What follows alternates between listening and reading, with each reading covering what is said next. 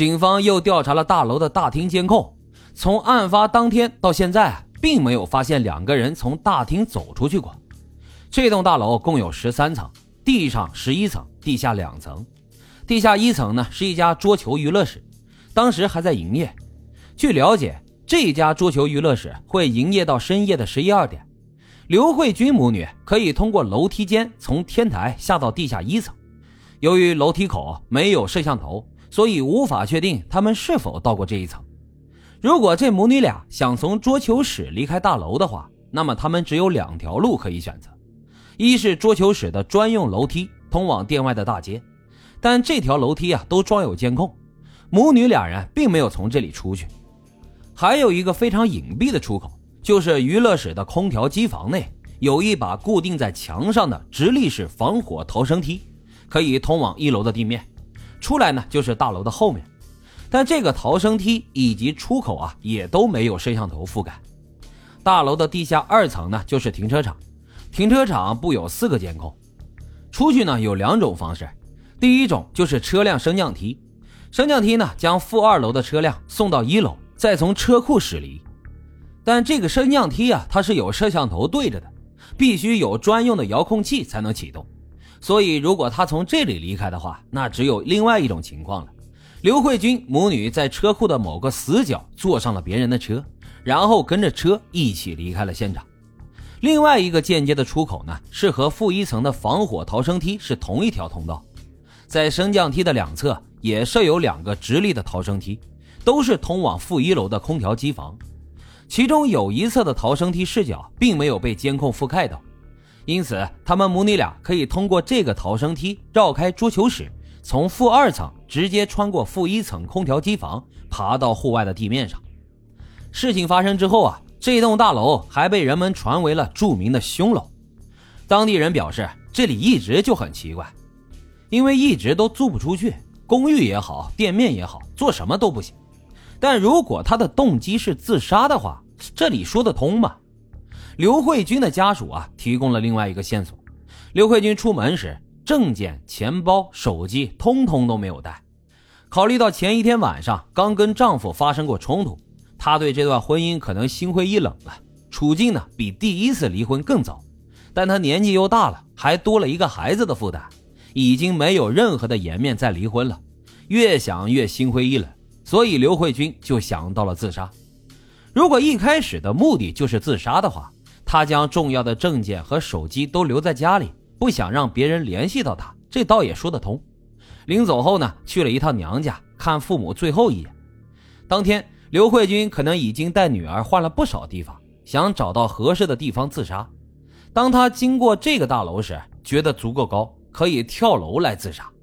冲进去直奔电梯也能解释，在电梯内脱去外套和鞋子，准备到楼顶就一跃而下。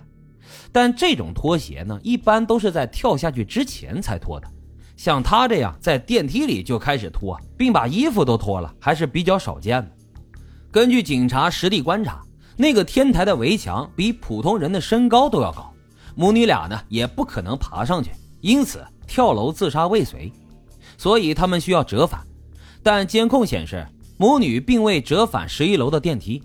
难道他们从楼梯直接下到了负二层的停车场，搭乘了别人的车离开的吗？这个逻辑啊，实际上也不太可能说得通。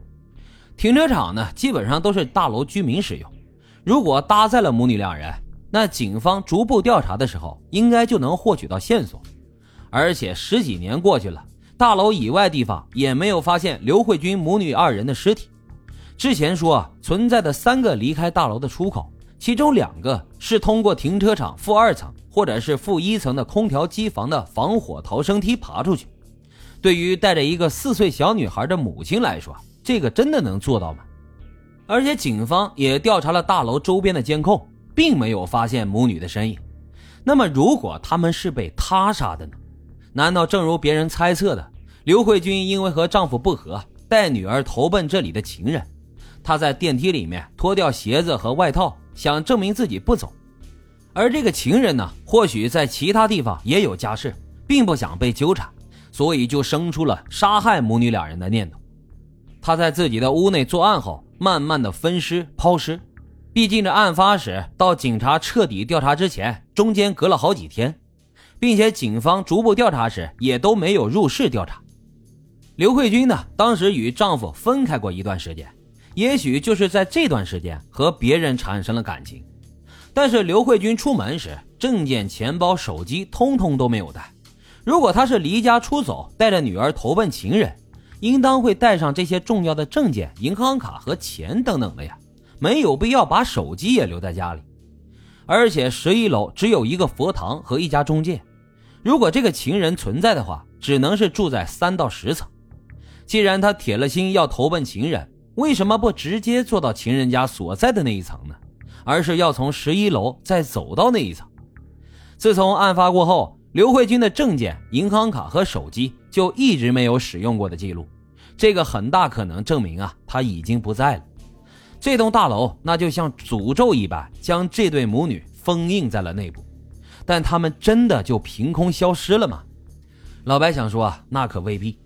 那没有监控的三个出口，那没有深入调查的住户家里，都是这起失踪案背后潜藏的杀人动机呀。但还有另外一种稍微令人欣慰的推测，就是这刘慧君啊，是铁心带着小女儿离开这个令她伤心的家庭。为了防止跟踪，所以他什么都没有带。他选择这栋大楼啊，进入电梯之后，脱去了自己和女儿的外套和鞋子，以此来脱离跟踪者。他不想让人知道他上了几楼，所以就坐到了顶楼，然后又从楼梯逃跑到最下面一层，通过很少有人行走的逃生梯跑到了户外的地面上。刘慧静带着小女儿去了一个没有人发现的地方，然后重新开始了生活。希望这个推测就是事实的真相吧。